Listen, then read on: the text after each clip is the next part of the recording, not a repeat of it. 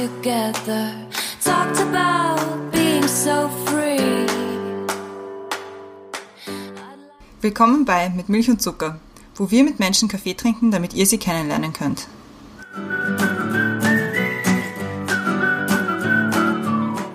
Willkommen zurück bei Mit Milch und Zucker. Neue Woche, neue Folge. Mein Name ist Christiane und mir gegenüber sitzt die Brenda. Hallo. Hallo. Wir sind wieder zurück in unseren alten Gefilden, nämlich bei dir zu Hause. Ja. Ich finde das sehr schön. Es ist irgendwie echter, oder? Ja, das stimmt. Es geht irgendwie gleich viel leichter. Unser Gast ist heute jemand, auf den wir uns schon sehr, sehr gefreut haben, weil wir dich schon ganz, ganz lange auf unserer Liste haben. Und zwar ist unser Gast heute der Willi. Hallo Willi. Ja, hallo, es freut mich einmal hier sein zu dürfen als reicher Gast und schauen wir, wie das jetzt so verläuft. Ich bin sehr gespannt. Ich bin auch schon sehr gespannt. Ich glaube, es ist voll super. Damit die Leute wissen, mit wem sie es zu tun haben. Der Willi ist 39 und Friedhofsgärtner. Und das ist, finde ich, eine gute Überleitung zum Thema, das jetzt die Brenda erklären wird. Das, wir haben uns das Thema überlegt. Am Zentralfriedhof ist Stimmung, wie es der Lebtag noch nicht war, zwischen letzter Ruhestätte, Erinnerungsort und Arbeitsstätte. Wie geht man mit Trauer anderer um und wie verändert es das eigene Leben? Okay, also sehr spannend. ja, ja, weil, ich meine, das haben wir hier kennengelernt. Und ich kennengelernt mit, du, du bist Friedhofsgärtner und du wohnst doch am Friedhof, also Ja. beim Friedhof eigentlich. Und irgendwie war das so die erste Geschichte, die wir mit dir geteilt haben. Ja, also es ist, es, mittlerweile arbeite ich schon 22 Jahre am Friedhof und, und, und wohne schon fast acht Jahre dort. äh, für, für, für mich ist das schon normal. Es ist, es ist halt jetzt äh, nicht immer ganz so einfach, über das zu erzählen, weil wie gesagt, für mich ist das Normalität. Man gewöhnt sich dran. Äh, Man bemüht sich im Großen und Ganzen, äh, keinen Unterschied zum sehen, ob ich jetzt da am Friedhof arbeite oder woanders. Es gibt halt natürlich immer wieder ein paar Sachen, die was halt bedingt dadurch, dass man halt auf einem Friedhof arbeitet und, und doch immer wieder mit Trauernden zum tun hat.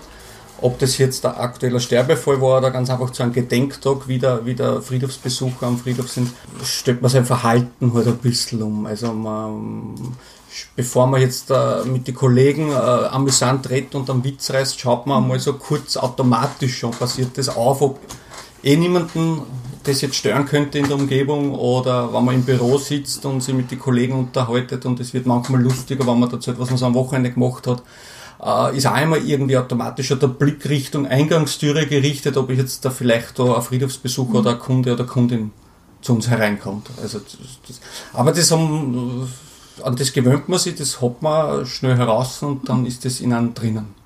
Ich bin schon so gespannt. Ich bin auch schon mal, ich habe ich hab schon Fragen, aber wir fangen, fangen mit immer, an- wie immer an mit den Questions to go zum Einstimmen. Genau. Und wir haben uns gedacht, wir machen für dich extra viele, nämlich Sachen, die wir, die wir schon immer von dir wissen wollten. Okay. Da bin ich schon mal da. Und die Christiane fängt an. Bist du bereit? Ja, Okay. Süß oder salzig? salzig. Samstag oder Sonntag? Samstag. Badewanne oder Dusche? Badewanne. Anrufen oder Nachricht schreiben? Anlassbezogen. Logik oder Bauchgefühl? Leider Gottes Bauchgefühl, obwohl es hin und wieder die Logik sein sollte. Welche futuristische Sache aus einem Science-Fiction-Film sollte bereits existieren? Vieles, weil ich schaue ich schau gerade diese ganzen Sci-Fi-Serien und Filme sehr gern an. Dieses Gerät aus Star Trek, was Essen und Getränke repliziert. Oh gut. Was ist eine Sache, die deinen Tag sofort besser macht? Da gibt's gibt's viele, viele. Das kann ich jetzt gar nicht so sagen, das, das spüre ich dann ganz einfach. Aber das sind nicht große Dinge, müssen nicht große Dinge sein. Wer ist die erste Person, die du anrufst, wenn etwas Tolles passiert? Kommt auch darauf an, was, was Tolles mir passiert ist. Wenn du eine Superkraft haben könntest, welche wäre es? Einen Körper. Wie kann man dir eine Freude bereiten? Mit einer Überraschung. Als Kind wollte ich werden. Archäologe. Großer Indiana Jones-Fan gewesen. Wenn du einen Tag Bürgermeister wärst, welche drei Dinge würdest du sofort ändern? Wo ich mich sicher einsetzen werde, das war sicher gleich das erste, war äh, alles rund um Kinderbetreuung, Öffnungszeiten der Schulen, Kindergärten, alles dort, dass das wirklich der heutigen Zeit angepasst ist. Die, die, die, die Zeiten, wo man arbeitstätig ist, haben sich in den letzten Jahren stark geändert, aber ich finde diese, diese Kinderbetreuungsöffnungszeiten, Kindergarten oder auch wenn die Schulen öffnen, öffnen das ist so starr und unverändert geblieben. Also das war sicher eins von den ersten Sachen, was ich, was ich mich annehmen würde. Da gibt es viele Dinge, da jetzt weitere auszuwählen. Ja, als Gärtner natürlich würde ich für mehr Grün sorgen. Und das müsste man jetzt genau anschauen, weil ich jetzt nicht ganz Wien so im Detail bis ins kleinste Winkel kennt, aber so für, für so Sport, Sportstätten würde ich mich schon, glaube ich, auch ein, einsetzen. Sport- und Freizeitgestaltung. Morgenmensch oder Nachteule? Nachteule. Wenn du dich für 20 Minuten anrufen könntest, als du 15 warst, was würdest du dir sagen? Ich weiß nicht, ob ich mit 20 Minuten auskommen würde. Du kriegst nur 20 Minuten. Ja, es gibt sicherlich. Es ist schwierig. Also ich ich glaube, ich, glaub, ich könnte 20 Stunden mit mir telefonieren, um mich darauf hinzuweisen, auf manche Sachen. Naja, ich glaube, dass es gar nicht so viel ist, weil äh, alles, was im Laufe meines Lebens, was so vorgefallen ist oder was ich mir oft entschieden habe, äh, das hat mich schlussendlich zu dem Menschen gemacht, der ich jetzt bin. Und momentan, ja, bin ich recht zufrieden mit mir selber, Was ist das Beste, das dir diese Woche passiert ist? Bei Milch und Zucker eingeladen zu sein. Danke sagen möchte ich. Ich bin für vieles dankbar. Ich bin dankbar für, für, für meine Familie, für meine Eltern, für meine Geschwister, dass sie immer da sind, wann es braucht. Das für, an jeden Freund, an jede Freundin, die was da ist und mich fragt, wie es mir geht, weil es ist was Schönes, dass jemand da ist, der, der was an einen denkt. Ich bin dankbar, dass ich einen guten Job habe, dass ich gesund bin, dass meine Kinder gesund sind, meine Familie gesund ist. Alle Menschen, was mir wichtig sind, ja, dass es denen gut geht, für das bin ich dankbar.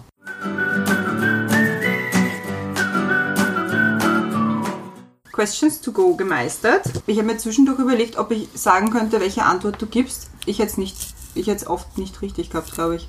Nein, ich auch nicht. Ja, so viel Tiefgrund steckt in mir drin. Deswegen machen wir gleich weiter, damit wir diese Tiefgründigkeit behalten. Und zwar äh, mit unserer ersten Frage. Und zwar lautet die, wenn du mit einer Person deiner Wahl Kaffee trinken könntest, wer wäre das, warum und wo? Durchs Nachdenken wird es ein bisschen sentimental. Ich glaube, dass weil ich als, als kleiner Junge oft bei meiner Großmutter war und, und die mittlerweile auch schon sehr, sehr lange verstorben ist. Ich, ich, ich glaube, ich, ich, würde meine Großmutter nehmen. Wie alt warst du, wie sie gestorben ist? 17. 17. Habt ihr schon mal, also nein, ich habe nur gefragt wegen, wegen dem Alter, also wo man dann anfängt Kaffee trinken. Also habt ihr das auch früher gemacht oder? Ja, ich, ich habe einmal einen Kaffee getrunken bei meiner Großmutter, da war ich aber wesentlich äh, jünger. Das, da habe ich bei ihr einmal übernachtet. Das, das war dieser Löskaffee, dieser, also, oder dieser Caro ist ja kein Löskaffee, das ist ja Malzkaffee, oder? Malzkaffee, ja, also der war absolut grauslich.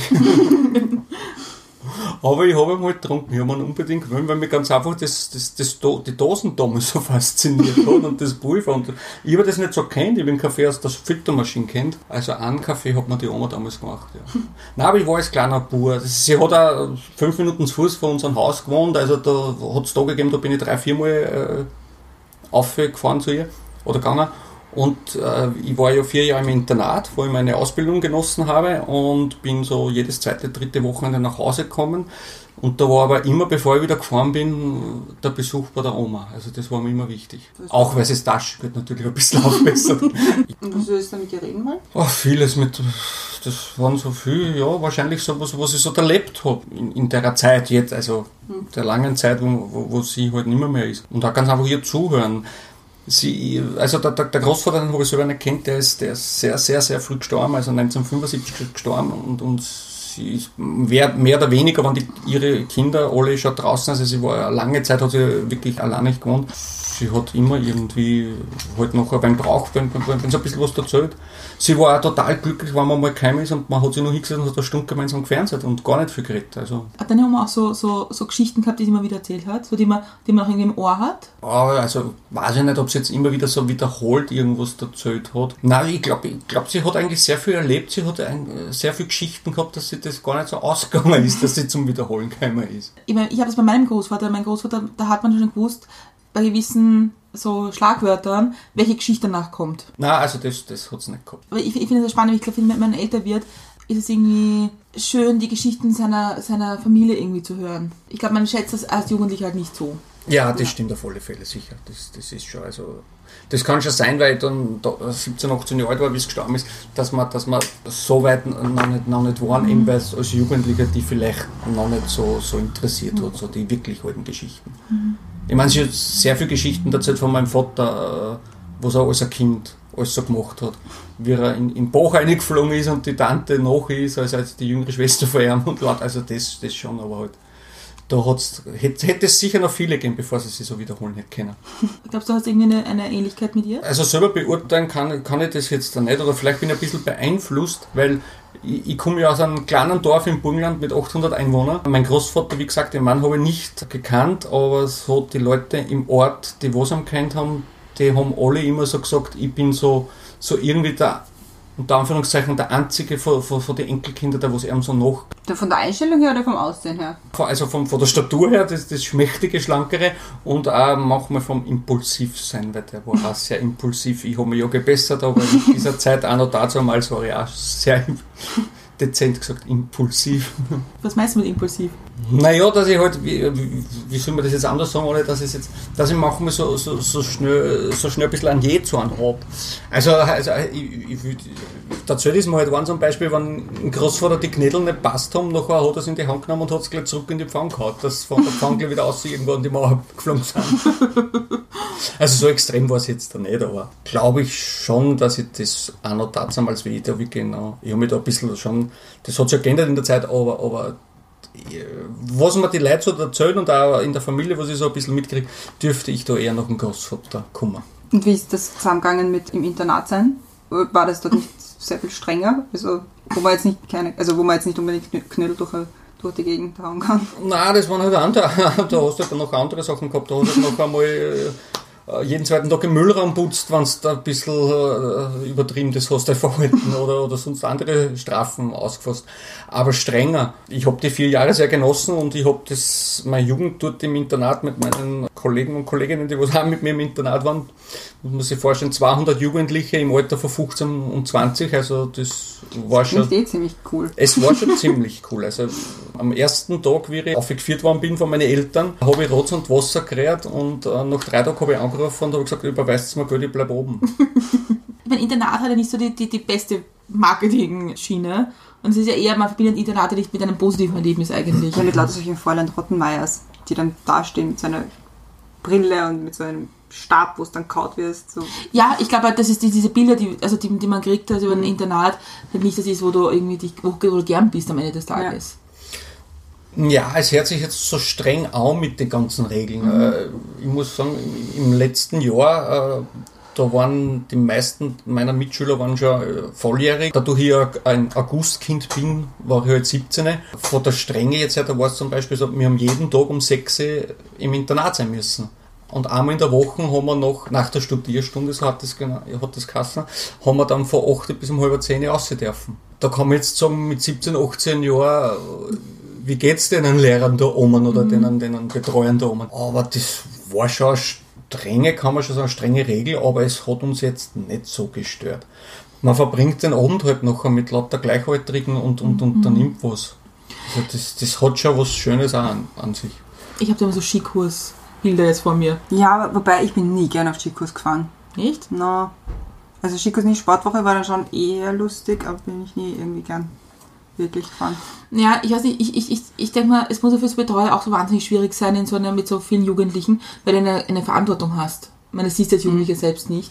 Aber ich glaube, so mit einem Haufen Jugendlicher, die im Internat sind, ich glaube, das ist schon herausfordernd. Und da brauchst du wahrscheinlich auch strenge Regeln, weil sonst. Ich meine, jede Regel kann man ein bisschen ausdehnen. Es gibt, man darf sich halt nur nicht erwischen lassen. Ja, aber, Die aber große Weisheit. ich, ich habe ich hab eigentlich von klar auf sowas gern gehabt. Ich bin mit, mit, mit sechs Jahren das erste Mal äh, fast einen Monat äh, im Sommer immer auf Feriencamp gefahren. Und das habe ich gemacht bis zum 15. Lebensjahr. Und Skikurse, Sportwochen, das hat mich nicht gestört. Also das, mir hat das schon immer gefallen.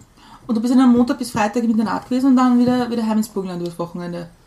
Also wir haben Schule gehabt bis Samstag um 11. Damals hat es eine Samstagsschule gegeben. I know your pain. Und alle drei bis vier Wochen hat es dann ein langes Heimfahrtswochenende gegeben, weil da waren Schüler, also die Schüler waren dort von Vorarlberg bis Burgenland, von ganz Österreich. Da war dann meistens am Sonntag ein zweiter Tag frei, dass man das und am Montag erst um zum Mittag Unterrichtsbeginn, dass halt die Vorarlberger auch heimfahren haben können. In die ersten Jahre bin ich jedes zweite Wochenende heimgefahren. Selten, dass ich wirklich jedes Wochenende heimgefahren bin. In der vierten nachher, wo nachher schon mache ich mein Auto waren und wo man schon ein bisschen mobiler war, da bin ich dann meistens nur zu den Heimfahrtswochenenden heimgefahren, weil dann sind wir gerne einmal wohin gefahren, auf Salzburg mit oder auf Oberösterreich. Da habe ich dann eine, eine Freundin gehabt aus Oberösterreich, also da sind wir meistens dann auf Oberösterreich gefahren. Was für ein Internat war das genau? Also, dass wir mal so im Medias Res gehen. Hier. Ja, also ganz genau hat es sich gehandelt dort um die Gartenbaufachschule in Langenlois. Bei der Schule war nur für die, für die Schüler der, der Gartenbaufachschule war das Internat. Langenlois ist ja die größte Weingemeinde Österreichs. Die Schule haben es gebaut, das am Fuße des Sauberges, das hört sich so super toll an. Nein, aber das ist so ein kleiner Hügel und, und ganz unten, wo der Hügel beginnt, dort war halt die Schule. Wenn man bei der Schule aussehen ist und fünf Minuten auf, auf diesen Sauberg gegangen ist, hat die Kellergasse angefangen, wo praktisch ein Heiriger nach dem anderen war. Das ist das für ein weirder Schulstandort. Ja. Schon praktisch auch. Ja. Nehmen wir mal einen Haufen Jugendlicher im Alter, wo du schon Wein trinken kannst und setzen sie in eine Weingegend. Ich finde das eine gute Idee. Hast du guten Wein kennengelernt? Naja, also nichts gegen einen burgenländischen Wein. Das äh, liegt wahrscheinlich natürlich. in den Genen. Ich schätze einmal mit, mit 17, 18 Jahren, weiß nicht, ob der Wein so richtig schmeckt. Man trinkt dann halt, weil die anderen auch trinken. Er wird schon geschmeckt haben. Also das heißt, wenn du mit 15 dorthin gekommen bist, in die Gartenbauschule, hast du mit 15 dir schon gedacht, ich will Gärtner werden. Ja, also die, die Entscheidung habe ich damals in der vierten Hauptschule getroffen. Äh, Da habe ich mich dann einmal so ein bisschen umgeschaut, was es halt so gibt. Äh, Es war dann schnell mal klar, dass ich keine Lehre machen will. Also dass ich, ich will das wirklich jetzt da so richtig im Schulbetrieb lernen und habe mich zuerst eigentlich für Schönbrunn beworben. Das war halt fünfjährig gewesen mit Matura. Da waren aber so viele Bewerber und die haben wirklich nur gesagt, sie nehmen nur 20.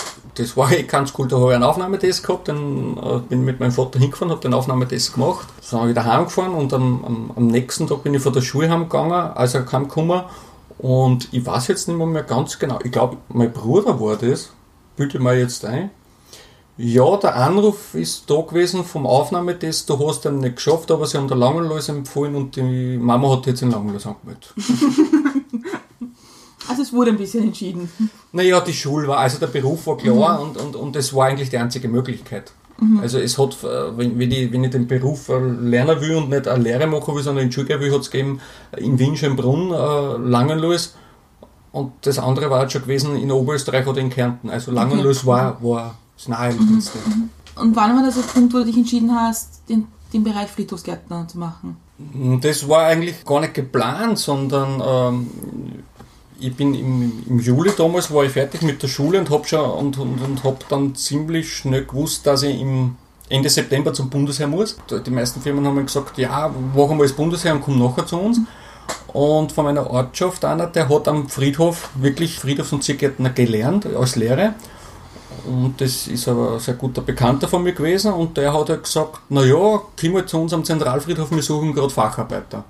Und ich immer gedacht, naja, vom Bundesheer ein bisschen Geld verdienen, gehe ich halt dorthin, aber alt wäre ich dort nicht. ja, und so. 22 Jahre später. 22 Jahre später, genau so war das. Das war auch beim Bundesheer so. Am Freitag bei der Firma aufgehört, am Montag beim Bundesheer angefangen und beim Bundesheer auch.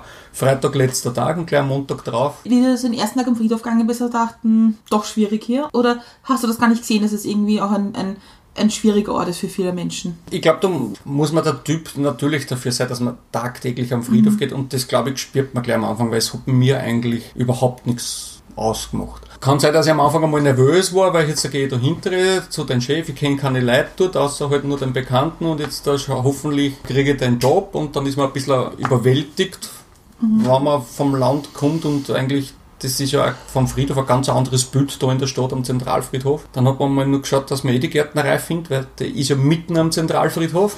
Also das ist ja nicht so einfach, wenn man da noch nie war. Aber es hat mich, es hat mich eigentlich nicht, nicht gestört, der Friedhof nie. Es, es war nie ein schlechter Gedanke oder irgendwie was.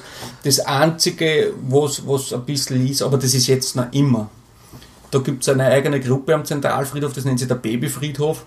Da, da werden ganz, ganz, ganz kleine Kinder oder totgeborene Babys werden da halt beigesetzt, das ist ein eigener Bereich. Das glaube ich wird sich aber nie ändern. Das, da hat man schon ein bisschen eine, eine Traurigkeit in sich. Überhaupt, wenn man dann selber Kinder hat, da denkt man dann schon ein bisschen nach. Aber das, der Gedanke ist gleich vom ersten Tag oder nach 22 Jahren, wenn ich da vorbeigehe und, und man das anschaut, das ist gleich geblieben. Der Zentralfriedhof ist jetzt für Leute, die ihn nicht kennen, schon ein bisschen anders als ein normaler Friedhof, weil es auch ein bisschen Park ist und, und Geschichte, viel Geschichte einfach auch ist. Aber glaubst du, siehst du das einfach anders, als zum Beispiel, wenn wir auf einen Friedhof gehen würden, weil du, weil das ein bisschen auch aus der Gärtnersicht siehst? Kann man das irgendwie abstellen? Ja, also wenn man jetzt einen, einen normalen, herkömmlichen Friedhof hernimmt, vielleicht so wie man es auch im ländlichen Bereich kennt, nachher sehe ich das, also dann schaue ich jetzt schon mit einem ganz anderen Auge ü- über die ganze Geschichte wie jemand, der was wirklich jetzt da gezielt zu einem gewissen Datum oder drei, vier Mal im Jahr am Friedhof geht, weil der geht ja eigentlich hin, weil er da jetzt ein Grab besuchen will und irgendeinem Verstorbenen oder einer Verstorbenen gedenken will. Und das ist bei mir schon ein ganz anderes Bild jetzt, weil ich das ganz einfach tagtäglich gewohnt bin. Obwohl halt der Zentralfriedhof wieder da ein bisschen eine Ausnahme ist, weil, Ja. da, weil da, da viele Leute auch hingehen, einfach so, weil es, weil es halt wie eine Parkanlage ist. Ja, ja, also Ja. das ist in Wien auch so gedacht, dass die Friedhöfe auch eine Grünfläche und Erholungsraum sein sollen. Aber ist das bei anderen Friedhöfen auch so? Also ich kann, oder ist das, ja, das St. Ma- St. Marx ist auch ein Friedhof, wo man so zum Spazieren hingeht, aber größtenteils, wenn man als, als Simmeringer oder als Simmeringerin sagt, so ja, und dann gehe ich am Zentralfriedhof laufen oder gehe ich zum Zentralfriedhof spazieren oder im Zentralfriedhof spazieren und Marc, schön, da hat jetzt eine Konditorei aufgemacht, bist halt schon ein bisschen komisch angeschaut. Okay, bisschen makaber. Aber ich weiß nicht, ich finde es zum Beispiel, ich bin letztens mit meinem Bruder drauf gekommen, dass wir auch immer, überall wo wir sind im Ausland, immer irgendwann am Friedhof enden. Weil es halt schon ein Friedhof auch ein bisschen widerspiegelt die Kultur von einem, von einem Land. Und weil du halt auch Geschichten irgendwie siehst dort. Ja, es kommt halt immer darauf an. Also, wenn ich Stotzing aus me- meiner Heimat, da wird man nicht sehr viel Geschichte sehen. Das sind halt wirklich Familiengräber, die was halt wirklich immer, immer, wo jemand da ist, der sich kümmert und da geht man wirklich am Friedhof jetzt, weil irgendwas zum tun ist. Im Sommer, weil man jeden Tag gießen muss oder weil man Blumen setzen muss. Aber da werden sicherlich wenig, äh, so wie da jetzt in Wien, äh, dass man sagt, na, heute ist mal langweilig, gehen wir am Friedhof spazieren. Drehen wir eine Runde, das Wetter ist schön oder die ganzen Persönlichkeiten, wo es begraben sind, Ehrengräber anschauen. Äh, Falco ist nach wie vor, solange noch sein Tod, das bestbesuchteste Grab. Wirklich? Äh, ja, also, Ich war da auch schon, glaube ich, dreimal. also wenn man jetzt nicht wirklich doch jetzt da die Möglichkeit hat, weil man in der Nähe vom Zentralfriedhof wohnt, glaube ich, kommt man nie irgendwo. Also ich denke mal halt einmal, ein- ein Linzer wird sich nie zusammenpacken mit sagen, jetzt gehen wir auf Linz das Grab da besuchen. Von irgendjemandem. Was in Wien und besonders am Zentralfriedhof ist ja das nicht nur, dass die Einheimischen oder die Österreicher, dort kommen ja busweise, kommen vor. Natürlich sehr viele Asiaten, aber da kommen es aus allen Ländern, aus Ungarn, aus Polen, stehen aus busweise da und planen einen halben Tag Zentralfriedhof. Aber sind ja dann mehrheitlich bei den Ehrengräbern, also so, mein, die Mozart zum Beispiel, der ist ja nicht am Zentralfriedhof begraben, der ist einfach nur eine Gedenkstätte dort Genau, oder nur so. die Gedenkstätte, ja. Verkauft sie das als Grab oder wissen die Leute, dass das eine Gedenkstätte ist? Nein, das, das, das, das, das, das wird, das, ob sie es jetzt wissen oder nicht, im Fall, es wird schon so, wenn, wenn kommuniziert, dass, dass das nur die Gedenkstätte ist. Ja. Von diesen Musikern zum Beispiel ist eigentlich der Beethoven die Nummer eins. Da gibt es ja, ich weiß, ob es jetzt Chinesen oder Japaner sind, weiß ich nicht, aber ich glaube Japaner sind, die haben in der Nähe, so circa 50 Meter weg von, vom Beethoven sein Grab, eine Urnenwand gekauft. Da kann man sich jetzt in Japan verbrennen lassen, einäschern lassen und dann kann ich die Urne auf Wien schicken und mich da in dieser Urnenwand beisetzen lassen. Mit, das heißt Freunde der Musik oder so irgendwie heißt das, Oh. dieser Verein, dass man nachher sagen kann, ich bin in- neben einem Beethoven begraben. Ja, naja, sagen kann man es nicht mehr. Ja, aber, aber ich die habe- Angehörigen ja, können sagen. Das finde ich viel schräger als am Friedhof spazieren gehen. Wie meine englische Cousine und ihr Mann das letzte Mal da waren, sind wir auch dann am Zentralhof spazieren gefahren, weil Kind hat schlafen müssen im Auto und so. Und da habe ich ja total spannend gefunden, die ganz alten Gräber, also aus dem Ersten Weltkrieg, wo dann draufsteht, irgendwie durch Dolchstoß gestorben oder so. So, wo halt so Geschichten, das meine ich mit Geschichten, die dann irgendwie da sind. Weil man sich denkt, das war halt 1914 oder so und das ist in Wahrheit gar nicht so lang her. Da sind wir ja jetzt bei den privaten Gräb oder, oder Anlagen, da gibt es schon Sachen von, von früher, die was 100, 120 Jahre alt sind. Irrsinnige Denkmäler, Grabsteine, die was schön sind zum Anschauen. Dann ist es immer wieder ein bisschen lustig, was früher halt alles drauf geschrieben worden ist. Da liegt die Witwe des Hofbäckermeisters und und und. Also da, da ist immer äh, genau geschrieben worden, wer da drinnen liegt. Also nicht nur der Name hat da genügt, sondern.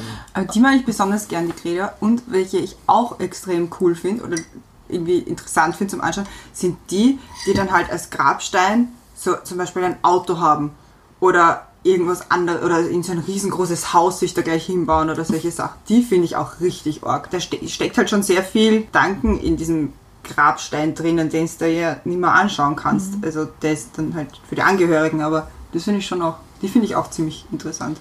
Ja, ich meine, wie gesagt, ich, ich habe festgestellt, ich fahre im Ausland immer auf irgendwelche Friedhöfe. Irgendwann enden wir immer auf dem Friedhof. Und einer der coolsten Friedhöfe war in Hollywood, der, der Friedhof der Legenden. Ich meine, ganz viele kennen wir gar nicht, weil das sind irgendwelche Leute, die halt in Hollywood bekannt waren oder in Amerika nicht bei uns. Und die haben halt dann schon richtige Denkmäler. Also da ist dann halt schon richtig eine Parkanlage dabei bei einem Grab und so. Und das ist, das war schon ziemlich cool. Oder Glasgow, der Friedhof. Ja, stimmt, der ist auch schön. weil der ist so auf einem Ja. Berg oben und da geht man so rauf und das ist irgendwie ganz toll. Und ich finde irgendwie so die, die, die Totenkultur einer Gesellschaft ist schon interessant. Ja, das ist auf alle Fälle was Interessantes. Es ist halt leider Gottes so irgendwie im Wandel der Zeit, dass man nicht mehr, oder die Gesellschaft legt jetzt nicht mehr so viel Wert darauf, wie es einmal vor 20 Jahren war. Ja. Auf, auf das, das Ganze, dass meine Hinterbliebenen ein schönes Grab haben mit einem schönen Star und jedes Mal, und eh ja schöne frische Blumen immer drauf oder sonst irgendwas.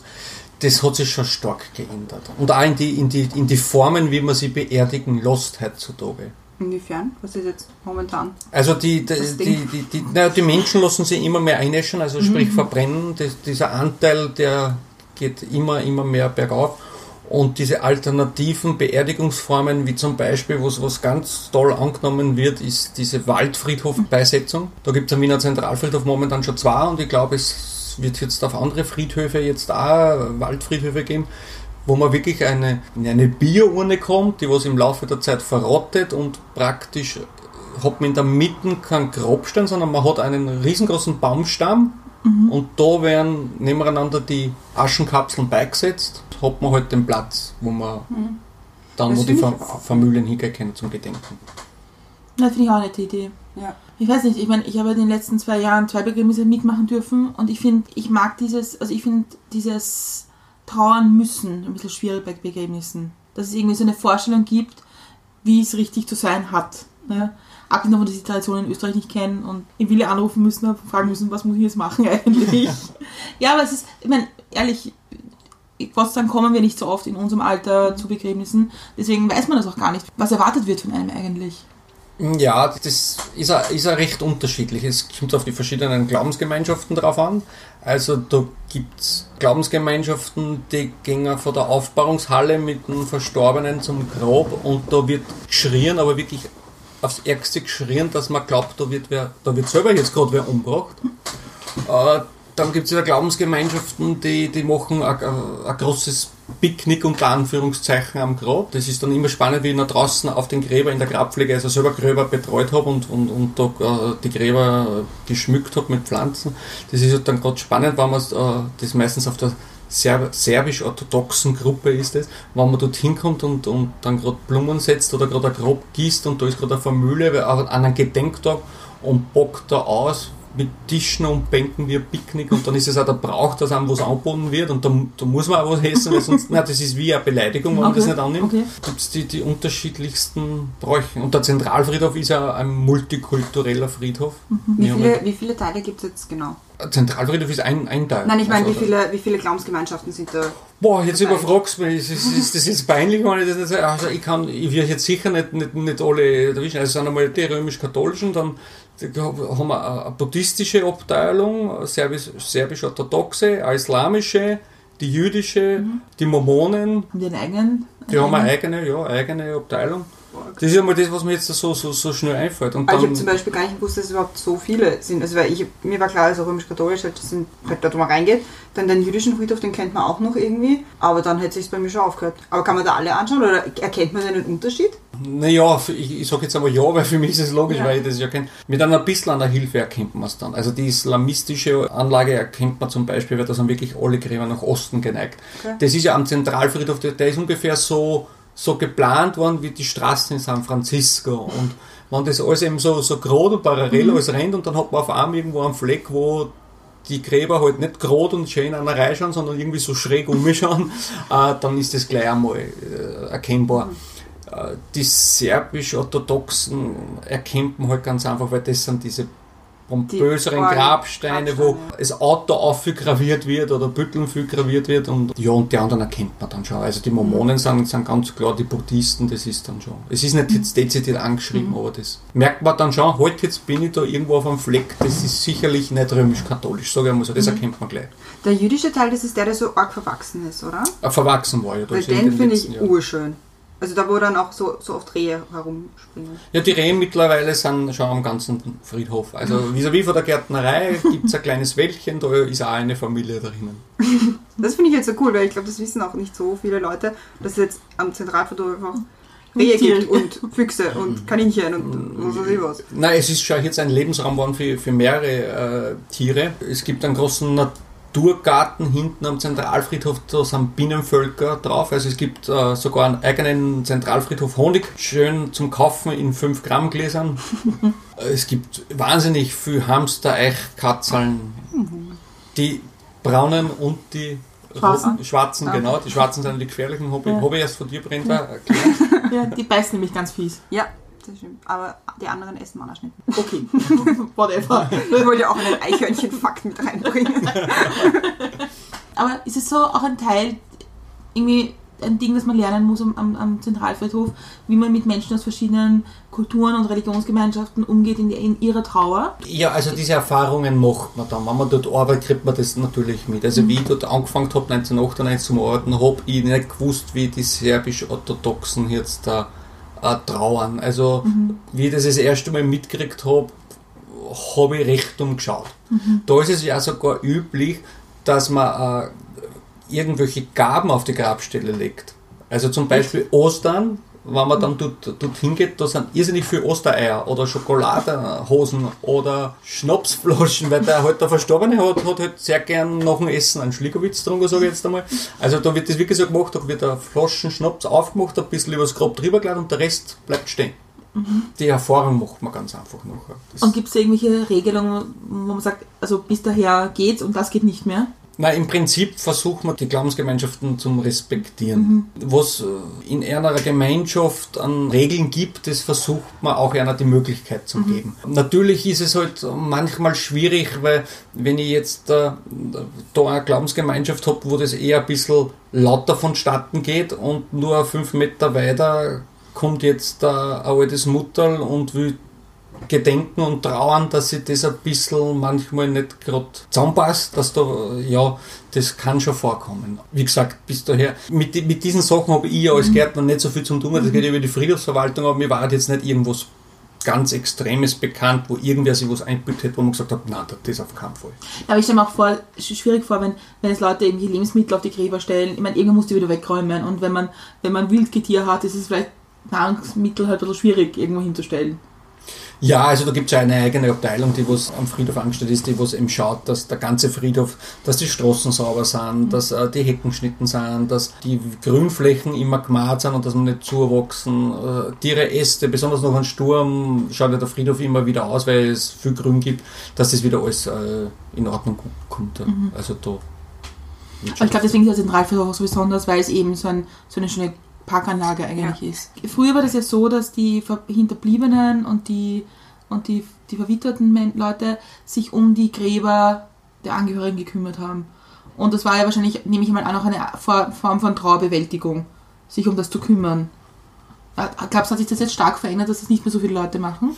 Ja, das, das, das hat sich auf alle Fälle stark verändert. Das ist ein Trend, was man erkennt, dass jetzt da halt nicht mehr so wie vor 20, 30 Jahren geschaut wird, dass man sich um die Grabstelle kümmert und wenn man es nicht selber machen kann, äh, dass man jemanden beauftragt. So wie zum Beispiel unsere Friedhofsgärtnerei. Nein, aber, aber das ist schon ein Trend, wo man merkt, es wird weniger. Und also wenn, zum Beispiel, jetzt ein Grab von einem Angehörigen am Zentralfriedhof hätte und sage, okay, ich kann mich oder will mich oder nicht drum kümmern, wie auch immer, dann komme ich, komme ich zu dir und sage, so, ich hätte jetzt ein Grab, viel Spaß. Genau. Dann, dann ist einmal die erste Frage, wie schaut das Grab aus? Weil es gibt ja verschiedene äh, Möglichkeiten, wie das Grab ausschaut. Ist ein Deckel drauf oder ist es äh, nur eine Einfassung, dass man was draufpflanzen kann und dann werden wir sich darüber unterhalten, was man alles machen kann. Es, macht, es spielt dann auch eine Rolle, ob das jetzt in der Sonne oder im Schatten ist. Und dann gibt es ein schönes Angebot, aus dem was der Kunde oder die Kundin in dem Fall du dann auswählen kannst. Und äh, ja, da schauen wir, dass wir was Schönes dann zusammenstellen. Und ich, ich stelle mir diese Gespräche schwierig vor, weil, ich meine, das, dann, weil das ist ja aus der Kund, Kundinnensicht, ja dann das, dann muss man ja mit dem Tod umgehen, ist ja nicht so ein Thema, wo sagt, Es ist auch sehr persönlich, wenn es da irgendwie Ja. vorschlägt, so, ja, da könnte man Rosen drauf, na, die hat Rosen gehasst, weil sie aus irgendeinem Grund ja, eine schlechte Erfahrungen gemacht hat. Na, aber, aber gerade das sind ja die interessanten Gespräche Ja. dann, wenn man, wenn man eben so, also da, da erfährt man dann aus, Meistens ist es ja so, wenn man im Verkauf irgendwie tätig ist, da hat man den, den, den Kunden oder die Kundin vor sich und dann wird halt da irgendein Ge äh, Gespräch geführt. So, da erfahrt man ja dann teilweise auch sehr viel über die Familie. Weil es ist ja jetzt nicht der, der was vor mir steht und das bestellt, sondern ich erfahre automatisch gleich auch was über dem, der was im Kopf drinnen liegt. So wie, das, das ist oft. Ja, nicht eine rosene Farbe und ja, keine Rosen, weil Rosen hat die nie wollen. Also das hört man sehr, sehr oft. Und da gibt's Kunden, die was wirklich sehr, sehr pingelig sind und wirklich ganz genaue Vorstellungen haben. Also da muss auch jede Blüte in die richtige Richtung schauen, was halt schwierig ist, weil die Sonne draht sich und Blumen haben die Angewohnheit, dass die, der Blumenkopf sich nach der Sonne richtet.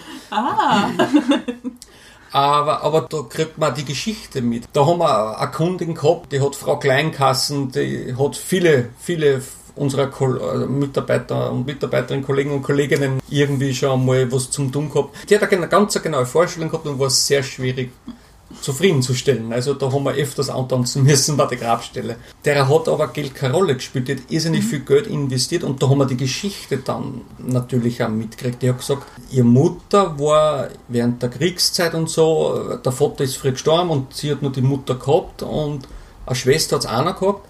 Und die Mutter hat nur gearbeitet, gearbeitet, gearbeitet und alles für die, für, für, für die zwei Menschen gegeben. Und, und deswegen ist sie, sie fühlt sich verpflichtet, dass sie das jetzt, solange sie kann, das schaut und macht. Und deswegen hat sie, sie ist keine böse Frau, hat sie zu mir mal gesagt. Aber das ist mir halt wichtig. Und da hört man noch auch so, so Geschichten, warum das, die das so wollen. Und da, da kommt viel, wenn ich, wenn ich einen ganzen Tag mit dem Schlauch aufgegossen habe, da hat es Leute gegeben, die, was man nachher natürlich schon kennt hat, die haben mich eine Stunde lang begleitet. Also das, ich bin vor einem Grab zum anderen, habe gegossen und geschaut, dass ich, es ist heiß und ich muss noch so viel heute schaffen. Und der ist mitgegangen und hat mir erzählt von, von, von, von den Nichten und jetzt der ist Uroma geworden und und und. Also das ist, ist vielleicht ein bisschen ein Unterschied zum normalen Verkauf. Wenn ich jetzt beim H&M bin, dann würde ich nicht so viel über den Mensch dahinter mitkriegen. Da gibt es schon sehr viel. Ich habe mir gedacht, das ist ein irrsinnig, also ich glaube, so ehrlich wie, wie die Leute wahrscheinlich am Friedhof bei ihrem Grab sind oder bei dem Grab von ihren Angehörigen sind, sind sie wahrscheinlich sonst nicht oft. Und dass man dann quasi einem komplett Fremden das alles erzählt, das ist halt schon, also das ist, da unterscheidet sich der, der, dein Beruf wahrscheinlich extrem von vielen oder allen anderen Berufen, aber in einer guten Art und Weise, wo man es jetzt nicht erwarten würde, nämlich. Naja, das, das kommt auch dazu, dass Wien eine Großstadt ist und, und manchmal äh, jemand dann niemanden mehr hat so richtig. Der hat, der Mann ist verstorben, der wohnt jetzt allein nicht, die Kinder sind irgendwie verstrahlt, kommen wir schon regelmäßig auf Besuch, aber so eine richtige tagtägliche Ansprache haben die nicht und die haben halt dann die Nachbarin und den Postler und halt auch einen Friedhofsgärtner, den sie auch in der Woche besuchen gehen und dann sie antrotschen. ich glaube, dass, dass diese Trauer und Geschichte, die mit, mit einem Friedhof verbunden ist und mit auf den Friedhof gehen, wahrscheinlich ja ist erst später richtig rauskommen. Weil ich glaube, in dem Moment, wo jemand stirbt und man muss sich ums Begräbnis kümmern und wo man so ganz viel beschäftigt ist eigentlich, ich, wahrscheinlich kommt das dann auch gar nicht. Ich denke mal, das glaube ich, dass man dann, wenn dann mal das Grab da ist und mal das, das erste vorbei ist, dass die Leute dann noch viel, viel ehrlicher werden, weil sie es dann spüren. offener halt ganz einfach. Und, und die Gespräche sind halt noch eine ganz andere, weil wenn man in der Phase jetzt ist und man ist auf der Grabstelle und, und will halt da ein bisschen gedenken, dann geht es jetzt nicht so viel um, um, um was war gestern in der Politik oder, oder hat mein Fußballverein gestern verloren, ungerechtfertigterweise, also, sondern da, da hat man ganz einen anderen Gedanken und ist man, ist man offener. Und da redet man ja halt dann über so Sachen, was man vielleicht nicht sehr viel Fremden, weil für die meisten sind wir ja Fremde, mir als Friedhofsgärtner und Gärtnerinnen, was man fremden Leuten vielleicht so nie so erzählen würde. Nimmst du das nie mit heim? Also wenn du irgendwie, ich, ich glaube halt, wenn du jetzt am Tag irgendwie unterwegs bist und triffst du drei, vier Leute, die dir alle irgendwie erzählen, ihre Geschichte und dass wer gestorben ist und dass es irgendwie traurig ist und so, ist es ja nicht schwierig, das irgendwie abzustellen für sein eigenes Leben? Na, also, also ist mir jetzt noch nicht irgendwie aufgefallen, dass mir da jetzt irgendwie was, was belastet. Ich glaube ganz einfach, das, ist- das ist, wie soll ich das jetzt sagen? Es sind ja großteils liebe, nette Unterhaltungen irgendwie. Und irgendwie, das klingt vielleicht jetzt nicht dumm, aber irgendwie geht man dann weg und denkt man, ich habe jetzt was Gutes da, weil äh, die hätte halt nichts zum Reden gehabt und jetzt da habe ich halt zugehört und war eine super Unterhaltung und jetzt ist man halt nachgerannt, während ich mich in den Schlauch gegossen habe, aber es war eigentlich lustig unter Anführungszeichen. Es Ja, hört sich jetzt blöd an, wenn ich sage, da habe ich was Gutes, geht, aber, aber man hat Nein, das irgendwie, man äh. Das glaube ich auch. Ja. Und, und das ist halt auch, wenn man in so einer extremen Situation ist, weil man wen verloren hat und traurig ist, da, da hat man halt das Gefühl, dass man irgendwie jemanden beistehen kann. Oft rennen wir so schnell durchs Leben und denken gar nicht daran, jetzt da, was links, rechts ist oder, oder um, unten ist, sondern schaut man, dass man jetzt seinen Alltag irgendwie bewältigt. Und da hat man aber irgendwie die Ruhe dann, dass man da irgendwie das Gefühl hat, dass man da jetzt durchs Zuhören oder ganz einfach nur durchs Dasein irgend, irgendwann ein bisschen für, für fünf Minuten einen auf Freude gemacht hat. Wie du den Job angefangen hast, hast du da eigentlich drüber nachgedacht, dass du da auch irgendwie ein bisschen, ein bisschen Seelensorger bist für viele Menschen oder war dir das gar nicht Ja, bewusst? Nein, ich habe überhaupt keine Ahnung gehabt, was da, was da alles, alles anders ist, ein bisschen, weil man halt auf einem, auf einem Friedhof arbeitet. Mhm. Aber nein, überhaupt keinen Gedanken gehabt. Also wenn jetzt jemand kommen würde zu dir und sagen würde, du, ich, also ich glaube, ich möchte Friedhofsgärtner, Gärtnerin werden, wäre das etwas, was du ihnen mitgeben würdest und sagen würdest, denk dran, das hat auch eine menschliche Komponente. Ja, also natürlich, das kommt immer wieder, dass man das aktiv anspricht. Ich darf ja nicht nur arbeiten in der Gärtnerei, ich darf sie auch leiten. Also dadurch habe ich, habe ich auch sehr viele Vorstellungsgespräche, sei es jetzt dafür für gärtnerische Arbeiten oder auch für Lehrlinge und Jugendliche. Und äh, der Hinweis kommt schon, oder die Frage kommt schon auch, ob das eh kein Problem sein wird. Und dann verweist man schon ein bisschen hin, dass es da am Friedhof doch ein bisschen zu Situationen kommen kann, die was halt in einer normalen Gärtnerei, so jetzt da beim, beim, beim Stackel im Gartencenter halt sicherlich nicht vorkommen werden. Und wir haben schon Mitarbeiterinnen und Mitarbeiter gehabt, auch den einen oder anderen Lehrling gehabt, der was nach einem Monat gesagt hat, na, mir gefällt so toll bei euch in der Gärtnerei und ich, ich will den Beruf unbedingt erlernen, den Gärtnerberuf, aber ich kann das nicht jeden Tag am Friedhof ein- und rausgehen. Gibt es auch, kommt auch selten, aber kommt auch vor, ja. Das glaube ich schon. Es ist, äh, es ist ja auch ein Thema, mit dem man sich nicht jeden Tag beschäftigt und so genau darüber nachdenkt, was eigentlich heißt, auf einem Friedhof zu arbeiten. Ja. Weil es ja schon ein- eine Ausnahmesituation ist, in der du da auf Menschen triffst. Für die Menschen jetzt, meine ich. Ja, ja. Ist, wie, wie, gesagt, es, ist, es, ist halt, es, es kommt halt dann die Normalität. Es wird für mich normal. Ja. Es, man hat sich dann darauf eingestellt. Also da nimmt man das jetzt nicht so wahr. Und jeder geht ein bisschen anders um mit, mit der Trauer. Ich kann mich erinnern an, an einen Arbeitskollegen, der ist eh selber ein Friedhofsgärtner. Äh, Der hat leider ein Unglück gehabt, da ist der sechsjährige Bub im Meer ertrunken. Und dann ist er zurückgekommen und natürlich, das war ganz extrem. Und wie er dann wieder da war, also glaube ich, eine Woche oder zehn Tage, nachdem das Kind verstorben ist, haben wir halt haben miteinander zu tun gehabt und irgendwann so fängt er mal zu mir an zu sagen und sagt, Herr, jetzt muss ich eigentlich einmal Danke zu dir sagen. Und ich sage, wieso Danke? Du bist der Einzige, der was mit mir jetzt da normal ganze Zeit geredet hat und umgegangen ist. Ich habe mich die ganze Zeit unwohl gefühlt eigentlich. naja, man, es ist ja schon, jeder reagiert anders und, und das, dadurch, dass ich da jetzt mich normal verhalten habe, war bei ihm gerade das Richtige, was er braucht hat. Ein anderer denkt sich vielleicht, ja, der tut so, es war nichts gewesen, der- fragt mich nicht, wie es mir geht. Also das, das, das ist ja für mich- solche Situationen sind für mich halt meistens äh, schwierig, weil da kann alles richtig, aber genauso alles falsch sein. Und wie gesagt, bei jeder Person ist es anders. Das, was, da hast du bei zehn Personen zehnmal dasselbe gemacht und das war immer richtig und beim öften kann es falsch sein. Und gerade in so einer Situation ist es halt schwierig, wenn du da halt irgendwie falsch handelst. Diese Erwartungen, die irgendwie bei dem Begräbnis an die Familie sind, ist eigentlich gemein, ne? das, weil es muss die Familie selbst entscheiden, wie sie damit umgeht. Ja, na, das stimmt auf alle Fälle. Weil es kommen dann viele Freunde, Bekannte, wollen halt auch Abschied nehmen beim Begräbnis und die wissen vielleicht die näheren Umstände gar nicht mehr. Und, und die Familie muss dort sitzen und alle kommen und dann Beileid wünschen und dann muss man sich auch noch kümmern, dass man irgendwie ein paar Wörter mit an jeden redet und sich bedankt für die Anteilnahme und in Wirklichkeit will man eigentlich nur selber schauen, dass man jetzt diese, dies- dieses Begräbnis so schnell wie möglich hinter sich bringt und versucht dann in, in, in, auf eine eigene passende Art und Weise zu trauern. Und ja, da, ich kann mir ruhig schon vorstellen, dass das manchmal gar nicht in der Zeit, wo es eigentlich passieren sollte, man so viel Zeit hat eigentlich zum Trauern für die ganz engere Kernfamilie. Glaubst du, dass es jetzt- in der Corona-Zeit, wo die Begräbnisse sehr klein sein mussten, dass es für die Angehörigen leichter war oder besser war? Für die Angehörigen, die was wirklich zum Begräbnis kommen sind, glaube ich schon, dass es einfacher war und leichter war.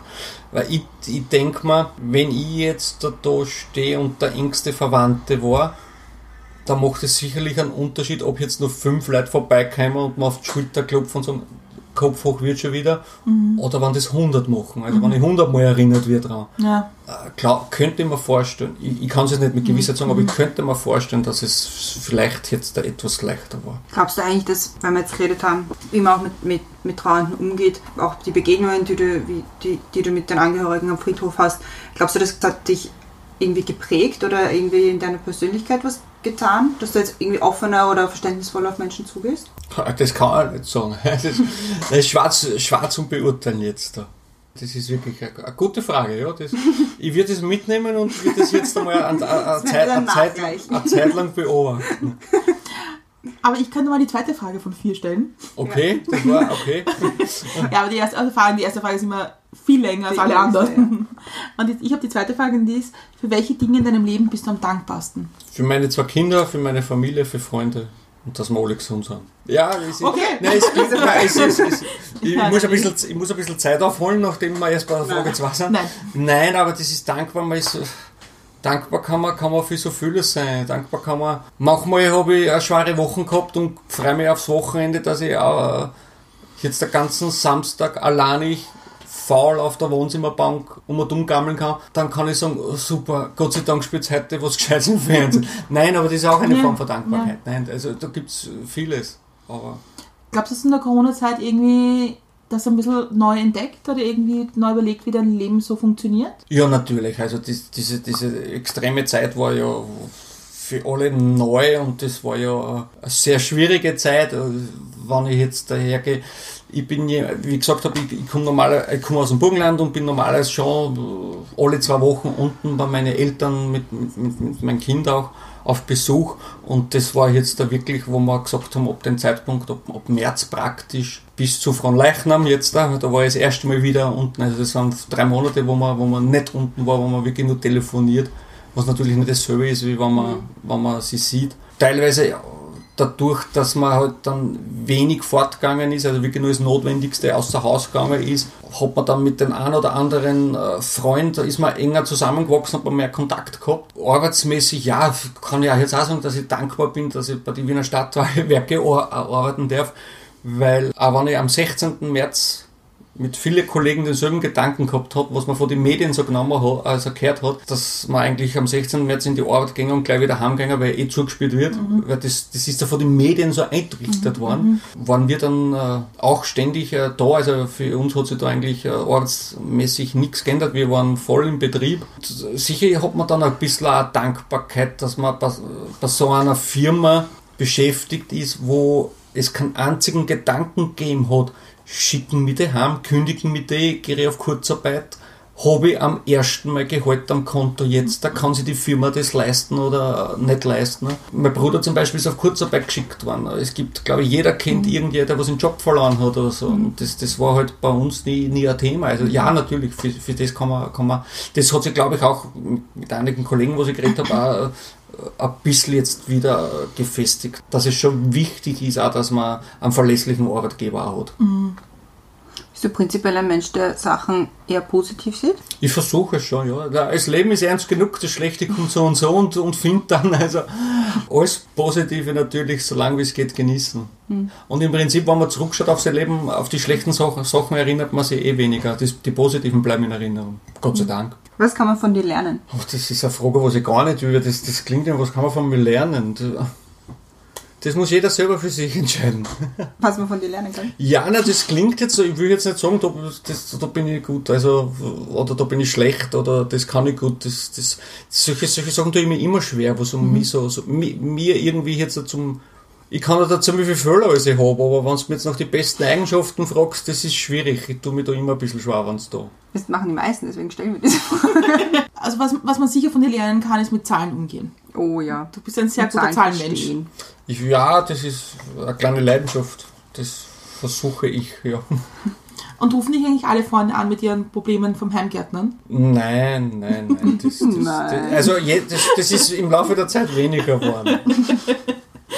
Aber ist das schon ein Thema, dass du dann irgendwann den Leuten auch sagen musst, so hey, ich bin nicht dein persönlicher Haus- und Hof Na, also Gärtner? am Anfang äh, meines Berufslebens, da ist es schon sehr oft gekommen, dass irgendjemand aus der Ortschaft, bekannte Freunde, die haben nur gehört, du bist Gärtner und, und haben die sämtliche Sachen gefragt. Und der Gärtnerberuf ist es so umfangreich und natürlich kann man nicht alles wissen, weil der Gärtnerberuf fängt bei der Gurke an oder bei der Tomate, was ja jeder isst, geht bis zum großen Baum in der Broderallee oder, oder eben bis Friedhofsgärtner, kleine Blumen im, am, Balkonkistel, Kaktus und was weiß ich, was mir alles da einfällt. Am Anfang war das wirklich so, dass, dass, dass äh, viele angenommen haben, du bist Gärtner, also musst du alles wissen. Gärtnerisch musst du alles alles. auskennen. Nein, bei Weitem nicht. Im Gegenteil. Der Gärtner, wenn man jetzt da unterteilt mit den neumodischen Berufsbezeichnungen, kannst du den Gärtner in, in sieben, acht Berufe vielleicht unterteilen. Und gerade meine Leidenschaft, die Baumschule und Landschaftsgärtnerei, was ich immer glaubt habe, dass ich mache wir, von der bin ich total weit weg. Warum? Floristen, na weil das hat sich doch ergeben. Jetzt bin ich in der Floristik und, und Zierpflanzenbranche. Also das waren eigentlich die Sachen, wo ich gesagt habe, nie im Leben wähle ich mir das aus. Aber, also ich ich weiß, ist das jetzt eine blöde Frage, aber deine Leidenschaft für Baumschulen und was macht man da? Also Bäume pflanzen. Ja, aber die vermehren, Bäume pflanzen, jetzt der Garten gestalten, das ist eigentlich der Landschaftsgärtner, Baumschule, das ist das eigentlich. Okay. Ich okay. baue mir ein Haus, habe einen Garten, planen wir was, sagen wir, was wir machen können. Und dann diese ganzen Bäume, Sträucher und alles, was da wächst in den Garten, einer selber vielleicht vermehren, dass man das selber züchtet. Okay. Das ist dieser Landschaftsgärtner Baumschüler. Würdest du gerne mal so, so auf einem englischen Anwesen so einen richtigen englischen Garten machen? Gestalten und kümmern und so? Heute, heute, früher schon auf alle Fälle, aber heute nicht mehr. mehr. Warum nicht? Da tue ich mir schon schwer, da ist schon so viel Wissen verloren gegangen. Wenn jetzt jemand kommen würde und wird im Bereich Gärtnerei dir deinen, dir was ganz Spezielles anbieten und du sagst, das, das, für das würde ich die Zentralviertel verlassen, was müsste das sein? So, so, ein, so als richtig großes, tolles Ding. Ich glaube, da gibt es nicht sehr viel. Also nichts, was mir jetzt bekannt ist. Also wenn jetzt die britische Königin kommt und sagt, die Gartenanlage Windsor. You may do my gardening. Nein, das, nein, Na? ich nicht, nein. nein. Ich habe jetzt so, so irgendwie die richtige Mischung in meinem Beruf, mit, mit, mit äh, sehr viel im Büro drinnen, sehr viel Planung, schauen, sind wir wirtschaftlich, wie, wie kann man den Betrieb umstellen, dass er äh, nicht nur fünf Jahre, sondern vielleicht noch 40 Jahre mit Sicherheit bestehen kann und auch immer wieder die, die Möglichkeit rauszugehen und draußen dann was zu tun. Wie zum Beispiel äh, mit, mit Lehrlingen jetzt da irgendwie sagen, jetzt da wir da Gräber setzen oder Anlage schmücken oder auch mit den anderen Leuten, was da arbeiten, dass man und dann selber wieder mal die Hände in die Erden, in den Dreck stecken und Blumen setzen. Das passiert leider ja, die Zeit immer, immer weniger, aber, aber das, das mache ich noch sehr gern. Und das, diese, diese Mischung, das finde ich schon cool jetzt. Da. Und ich weiß es nicht, aber nach, nach 22 Jahren in einer Firma, wo ich mir nie vorstellen kann, ich glaube, da gehört schon sehr viel Mut jetzt da auch dazu zum, zum Wechseln. Also da müsste jetzt da eine Top-Geschichte kommen. Also Ja, das, was wäre die Top-Geschichte? ja, das, das, ich, ich glaube, das wird sie weniger jetzt da auf einen Ort binden, sondern das müssen sie vertragliche Geschichten binden, wie äh, doppelte Gehalt, Kündigungsschutz, Okay. äh, diese Zusatzleistungen, bla bla bla bla bla. Mhm. Ich glaube in, in diese Richtung, dass ich zum Überlegen aufhängen tät. Hast du mal überlegt, im Ausland zu arbeiten? Ganz, ganz am Anfang kurzzeitig. Habe ich wirklich, also in meiner Gärtnerschule statt der dritten Klasse gehe ich nicht in die Schule, sondern muss man ein Praktikum machen, also da muss man sich Firmen suchen und dazu hätte, hätte ich die, den kurzen Gedanken gehabt, äh, acht Monate auf Holland zu gehen. Cool. Ja, das, da minderjährig habe ich nicht dürfen.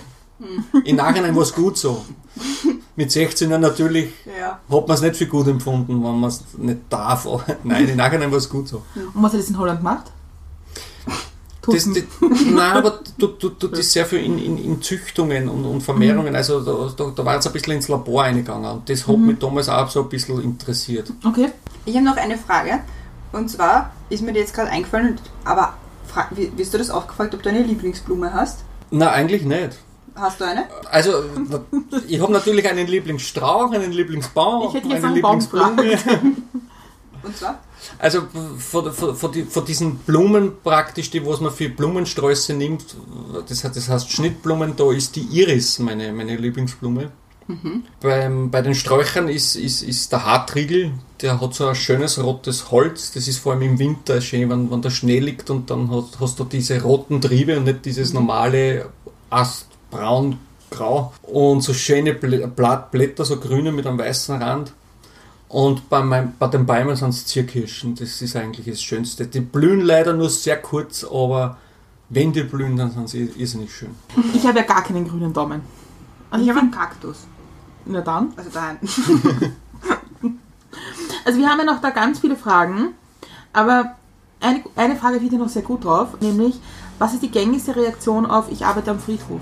Ein kurzes Schweigen einmal und, und ein bisschen im Blick erkennt man irgendwie so erstaunen. Aber dadurch ich ja auch praktisch am Friedhof wohne, so wie ich immer dazu, ich arbeite und wohne am Friedhof. Und dann kommt immer, was?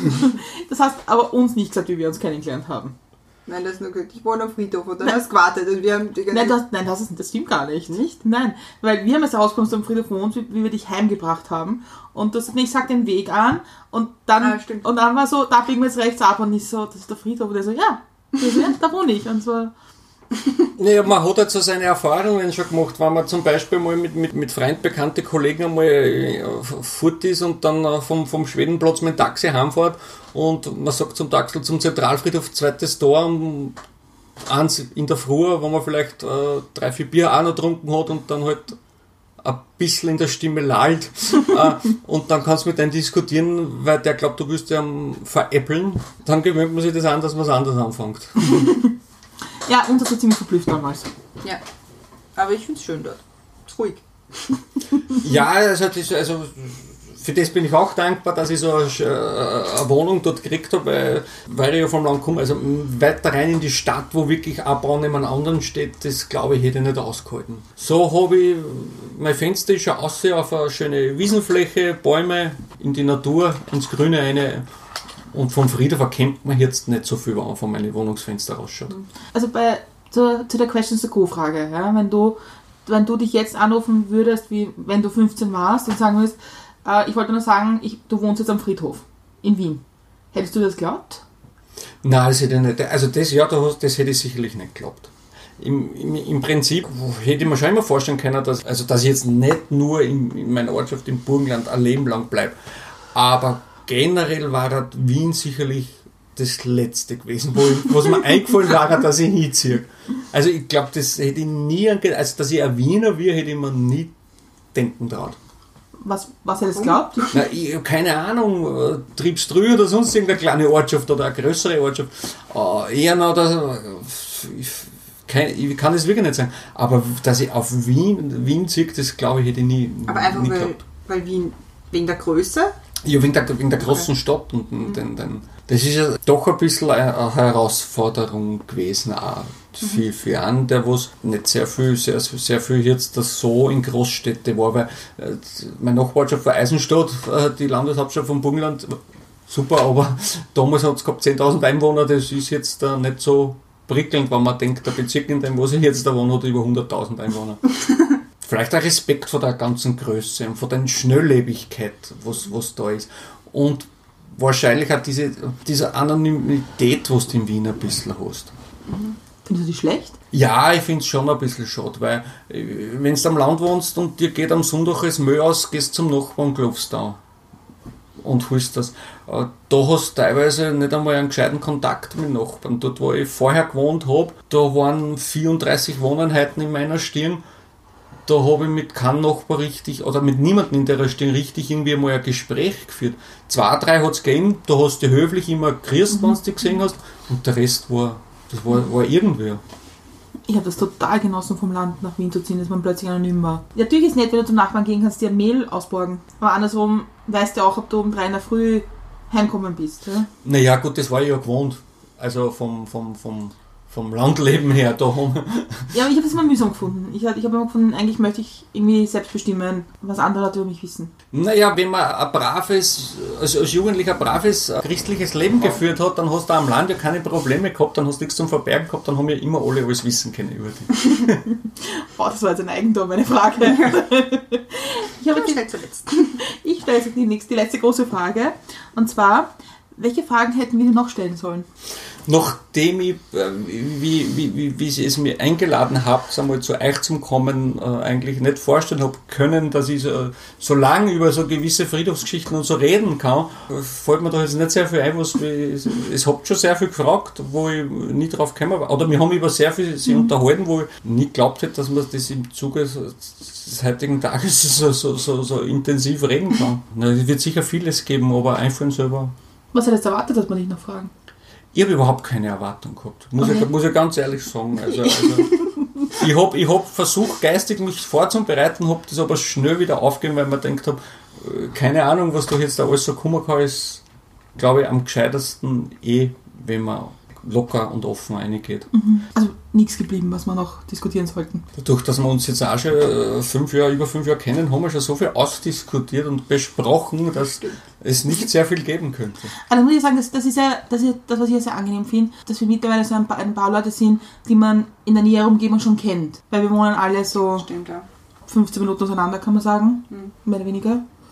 Und das ist halt schon auch, auch angenehm, dass man irgendwie in der Nähe hat, dass man dann das Gefühl hat, man muss eigentlich gar nicht weiter wegfahren. Ja, aber angenehm ist sicher, dass ihr nicht irgendwie was gefragt habt oder über, je, über, über irgendwelchen Personen was gefragt habt, wo ich vielleicht nicht so höflich antworten hätte können. Weil es kennt mich ja.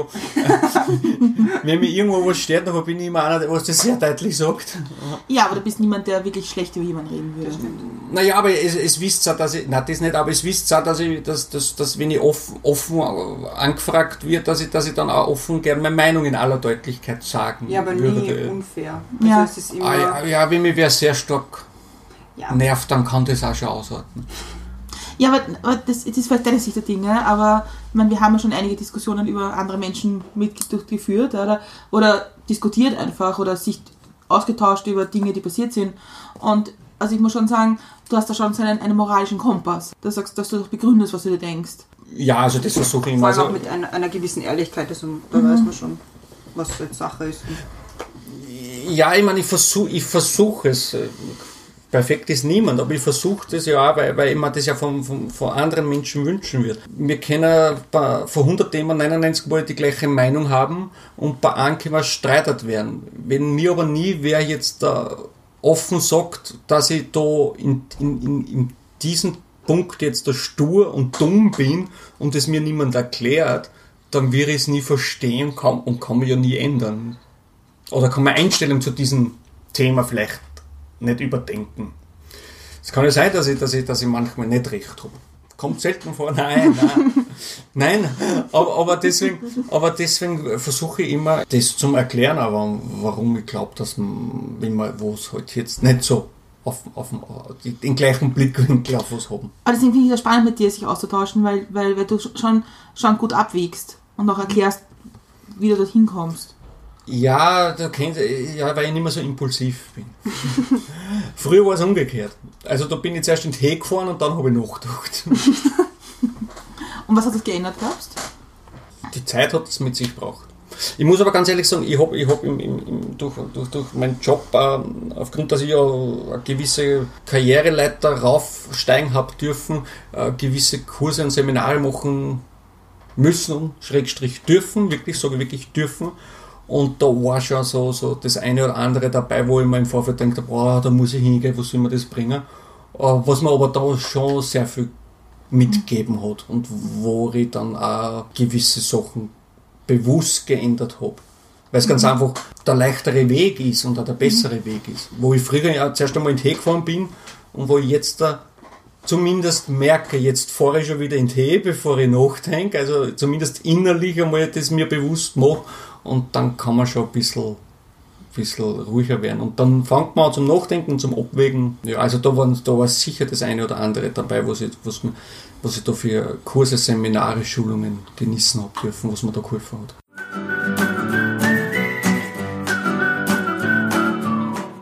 Wir sind wieder am Ende angelangt. Sagt man das? Am Ende du? Wir haben angelangt? das seit der letzten Folge. haben wir also das nicht mehr im Griff, wie man das sagt? Bei der letzten Wir Folge. sind zu einem Ende gekommen. wir sind zum Ende gekommen, oder? Zum Ende gekommen. Aber in der letzten Folge auch schon, haben wir beide eine Frage gehabt, stellen wollen und haben es einfach grammatikalisch nicht hinbekommen. Ja, das ist. Ich weiß nicht, was es ist. Mercury Retrograde ist gerade, habe ich gelesen. Vielleicht liegt es daran. Aber wir sind am Ende Der Folge. der Folge. Genau, wir sind am Ende der Folge und es war voll fein. Mir hat sehr viel Spaß gemacht. Wir haben ein paar, wir haben ja immer so eine Liste an Fragen. Da stehen noch ganz, ganz viele drauf. Die werden wir dich dann einfach mal so fragen, wenn es uns gefällt. Aber ein paar Fragen haben wir noch. Und zwar gibt es denn noch etwas, was du uns gerne sagen möchtest? Oder den Hörerinnen und Hörern vor allem sagen möchtest? Ich hoffe, ich habe ein bisschen anderes Bild jetzt ge- gezeichnet von den Friedhöfen in, in Wien, weil es ist ein Unterschied zum, zum ländlichen Bereich. Kann an jeden nur empfehlen, äh, besucht einmal den Wiener Zentralfriedhof, schaut euch das an. Es gibt Interessantes und, und äh, durchaus auch Lustiges äh, zum, zum Erfahren. Es gibt immer wieder Führungen da, wo wirklich so ein paar so Hintergrundgeschichten erzählt werden war für mich immer wieder was Neues dabei ist. Ich habe eigentlich erst äh, voriges Jahr im Herbst erfahren, dass im Bereich der Ehrengräber äh, ein Verstorbener liegt, das ist ein uneheliches Kind von Napoleon. ja, da- das ist, ist, ist spannend. Also ja, kann ich jedem nur einen Tipp geben, schaut euch einmal das an. Genießt ein bisschen die, die Natur, die frische Luft, geht spazieren, es ist wunderschön. Dann bleibt es mir noch Danke zu sagen für die Offenheit und fürs Kommen und für die Zeit und fürs Mitmachen. Ja, bitte gerne. Wie gesagt, ich sage danke, dass ich da sein habe dürfen. Du darfst auch gern wiederkommen.